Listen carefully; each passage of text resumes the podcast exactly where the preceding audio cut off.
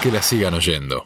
Estamos comunicados con Fabián Bendersky, él es licenciado, psicólogo infanto-juvenil y lleva adelante un programa muy interesante que se llama Fútbol y Fábulas. Muy buenas noches, Fabián, ¿cómo te va? ¿Todo bien? Hola, buenas noches, todo bien. Acá te saludamos en que la siguen oyendo. Fabián, ¿en qué consiste este programa? Bueno, les cuento, este es un programa que utiliza eh, el fútbol y las fábulas, es un programa innovador y que utiliza la práctica del fútbol y el relato de fábulas o cuentos populares como una herramienta privilegiada que eh, le permite a los niños paulatinamente a lo largo del desarrollo del programa mejorar la capacidad para aprender y reforzar los valores emocionales básicos de su desarrollo.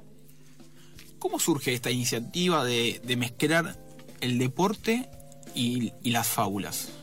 Mira, eh, la verdad que surge porque hace muchos años eh, me solicitaron que desarrolle un programa de prevención a través del fútbol y la verdad que se me ocurrió que había dos elementos que eran como centrales en la vida de los chicos, que era el jugar con una pelota y el hecho de que le contasen cuentos o historias. Bien. A partir de eso se me pareció que si lograba como resolver el desafío de cómo combinar eh, esos dos elementos en una práctica, podía resultar un producto interesante. ¿Y cómo se da la práctica? ¿Cómo es la dinámica en la relación en fútbol y fábulas? Mira, eh, lo que es el articulador, es, este programa consta de 26 prácticas. Cada práctica dura 90 minutos y de cada práctica se hacen en una cancha de fútbol, si es posible, de, 11 o en un terreno similar. Eh, y participan chicos de 5 a 15 años de edad divididos por grupos etarios. Participan chicos y chicas. Eh, la articulación, esto que vos me preguntabas, de, del fútbol y la fábula es la siguiente. Eh, los ejercicios de fútbol ponen siempre en juego, además de una cuestión técnica, una cuestión actitudinal. Te voy a dar un ejemplo. Por ejemplo, para aprender a rematar, vos tenés que tener cierto grado de tolerancia a la frustración, porque es una práctica repetitiva, ¿no? Claro. Si vos te frustrás de entrada porque no te sale el remate, no podés aprender a rematar. Entonces, además de conocer los elementos técnicos necesarios básicos, que ahora yo te voy a contar la metodología del programa, vos tenés que tener una actitud que te favorezca ese aprendizaje, ¿no? Entonces los chicos, suponete que están aprendiendo la práctica del remate, donde el valor emocional que se pone en juego, nosotros lo llamamos esfuerzo, perseverancia y dedicación, que tiene que ver con la tolerancia a la frustración, y en esa misma práctica, después que se realiza el ejercicio de fútbol, se les cuenta una, un cuento breve eh, o un cuento popular o una fábula en la cual se pone en juego el mismo valor. Por ejemplo, en esa práctica de remate se podría utilizar la fábula de la liebre y la tortuga, ¿no? La famosa fábula de la liebre y la tortuga. ¿Por qué? Porque la tortuga es un claro ejemplo de la perseverancia, ¿no? gracias a su perseverancia, logra superar en la competencia a la liebre. Por supuesto que una vez que uno incluye una fábula, las fábulas tienen un montón de elementos que los chicos pueden trabajar. Nosotros priorizamos un elemento central, pero hay otro elemento central para los chicos este, la actitud altanera que tiene la liebre, que la puedan analizar. Otro elemento muy importante es por qué hace falta que exista un zorro que hace cumplir las reglas, que es un juez. Claro. Eh, así, los chicos paulatinamente van incorporando estos valores que nosotros desarrollamos. Para darte un ejemplo, quizás para que el que no conoce el programa, que acá no es conocido el programa, sepan acerca de la metodología, te la voy, no sé si está bien, si querés que se siga hablando de esto. Sí, perfecto. Eh, te la voy a contar. Los chicos, nosotros el programa lo hacemos o en escuelas, puede ser eh, en algo, algunas veces durante las horas de clase, o puede ser a contraturno, o si no lo hacemos en comunidades, donde participan los chicos de la comunidad. Eh, como te decía, en cada práctica reunimos alrededor de 80 chicos, dividimos a la cancha en cuatro cuadrantes, cada cuadrante es coordinado por un instructor que está toda la gente que participa del programa está capacitada, se le da una capacitación. Se le da la bienvenida a los chicos, se hace una una, una se les da la bienvenida, se les cuenta que van a aprender sucintamente en ese en esta en esta práctica, se hace una entrada en calor, se hace una elongación y después lo que se hace, la metodología específica que usamos es que se les muestra un ejercicio a los chicos. Por ejemplo, un ejercicio de remate.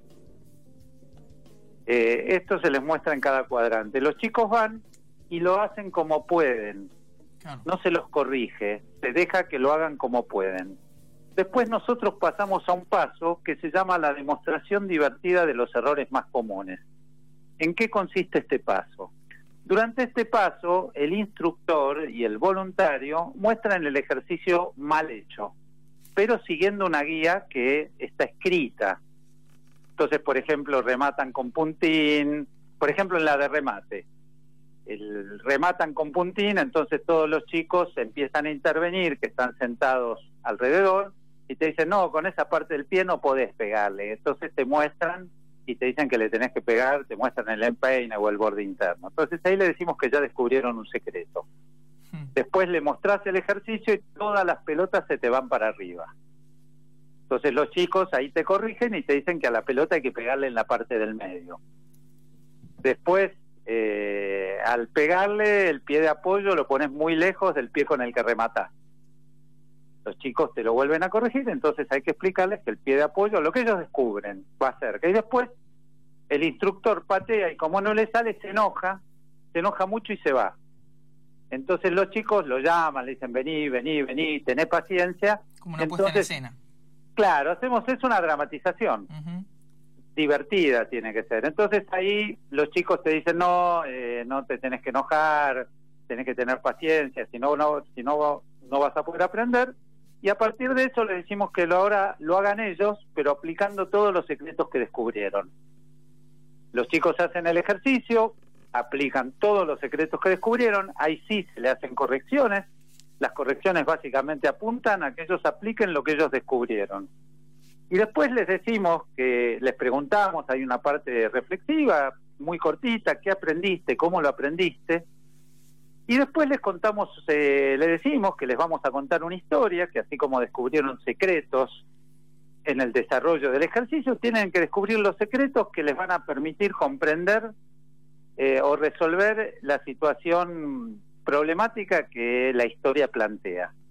Les contamos la historia, lo que vimos es que era más divertido, los llamamos a los chicos que quieren actuar, los preparamos, hacemos una dramatización improvisada, mientras el instructor relata la, el cuento o la fábula, y los chicos después de eso les preguntamos qué les pareció, cómo les resultó, y después tenemos una serie de preguntas específicas, yo qué sé, con la liebre y la tortuga, qué les pareció la actitud de la liebre, qué les pareció la, actitud de la tortuga, por qué era importante la presencia del zorro, eh, y después tratamos paulatinamente de que los chicos puedan ir estableciendo puentes entre lo que la historia cuenta y la vida de ellos.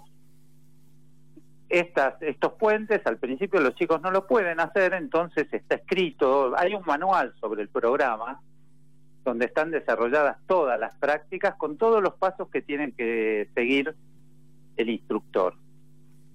Eh, y al principio, hasta que los chicos puedan asociar con situaciones de su propia vida, hay anécdotas escritas que pueden usar esas o puede usar la anécdota que el instructor quiera utilizar.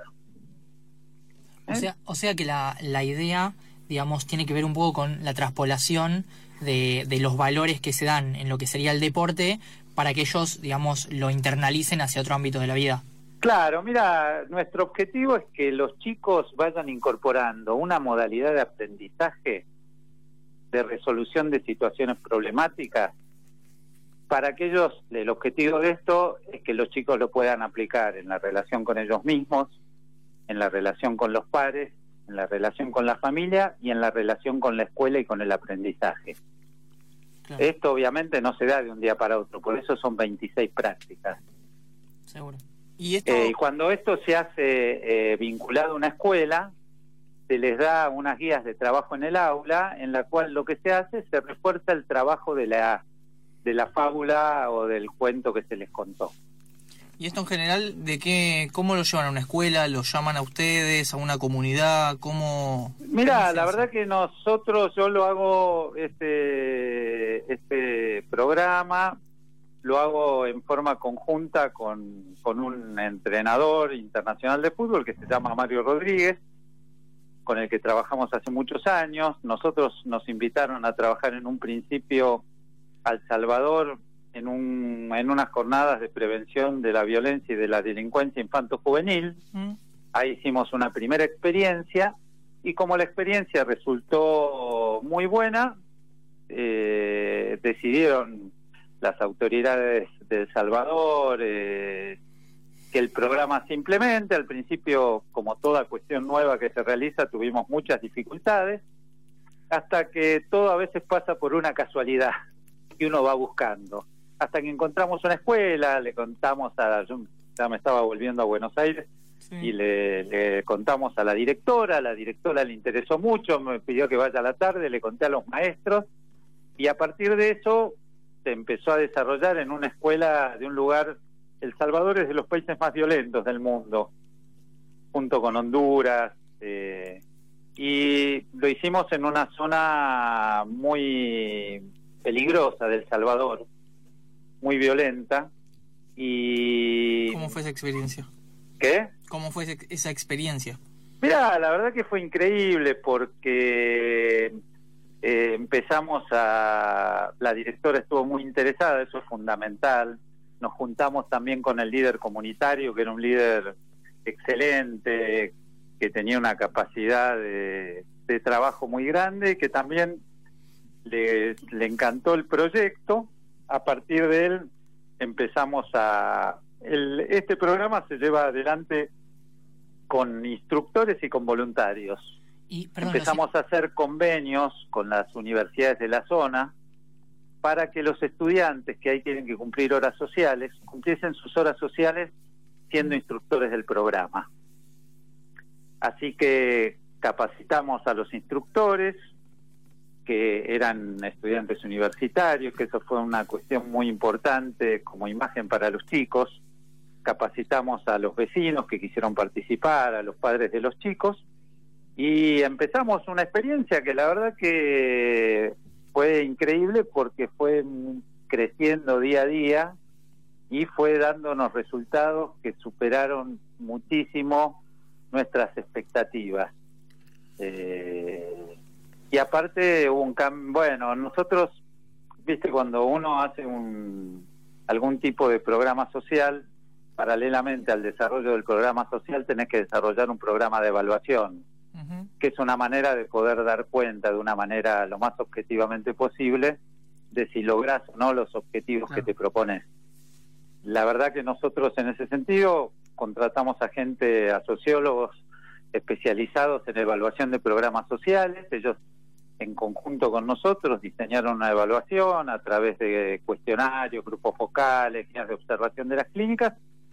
Y la verdad que los resultados fueron fueron extraordinarios.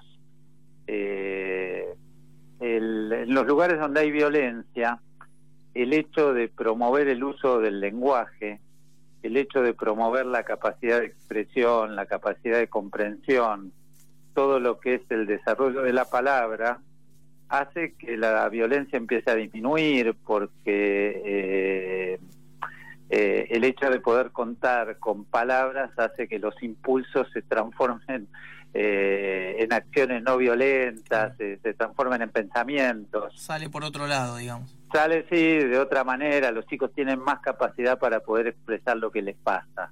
Y eso hace que la violencia disminuya, mejoró la capacidad de aprendizaje de los chicos, mejoró la capacidad de comprensión.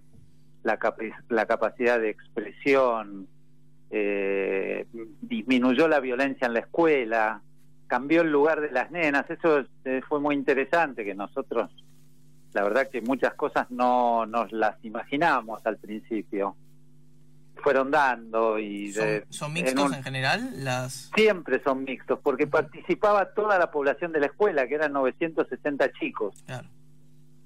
Pues como eran horas de clase, eh, participaba sí toda la población de la escuela.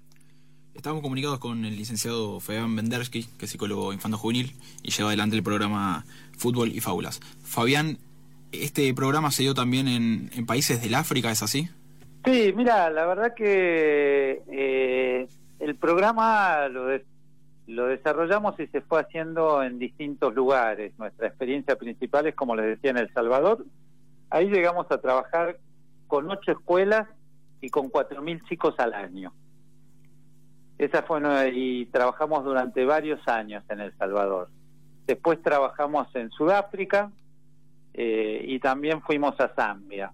Este programa formó parte de la FIFA tiene un movimiento que se llama Football for Hope, que es fútbol para la esperanza, que es una ayuda social a través del fútbol y este programa formó parte de los programas de, de la FIFA. ¿Y de ese modo se dio el traspaso del Salvador a, al África?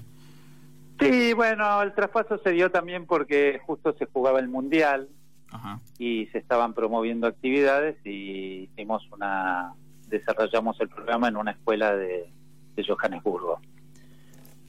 Y me llama la atención que, que siendo vos, imagino, sos argentino, ¿no? Sí qué raro que no se haya podido hacer acá. ¿Hay alguna respuesta al respecto de, por qué no se puede implementar acá? Mira, la verdad que eh, durante bastante tiempo, yo en realidad soy psicólogo y trabajo luego clínico.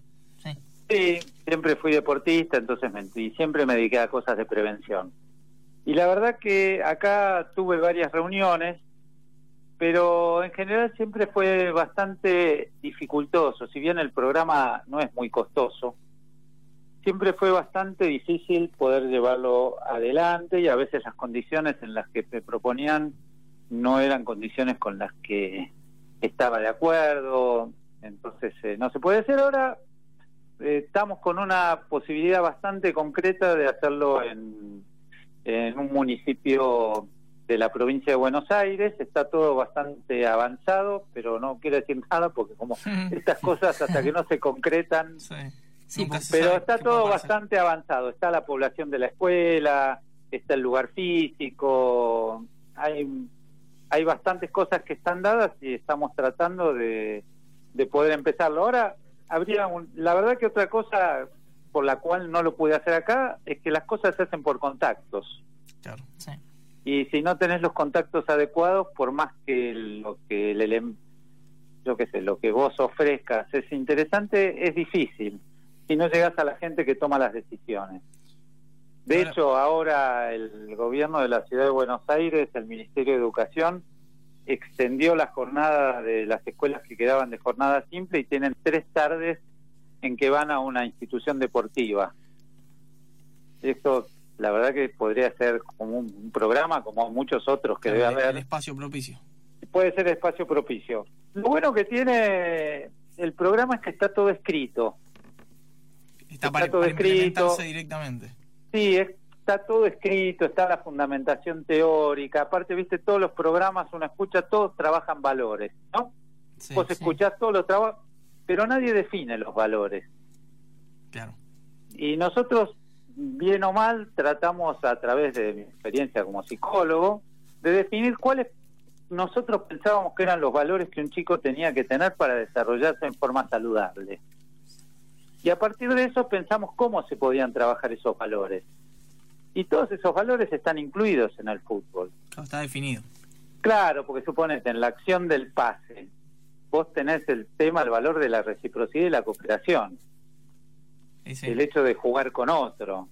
Yo qué sé, en el hecho de respetar una regla tenés el valor del respeto por los otros y el respeto por las normas.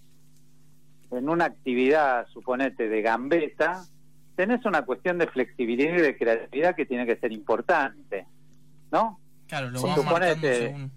¿Qué? No, digo, van encontrando con qué relacionar distintas situaciones de juego. Por supuesto, vos suponete, en la cuestión de también de poder hacer una gambeta, tenés que tener cierta cuestión de confianza en vos mismo.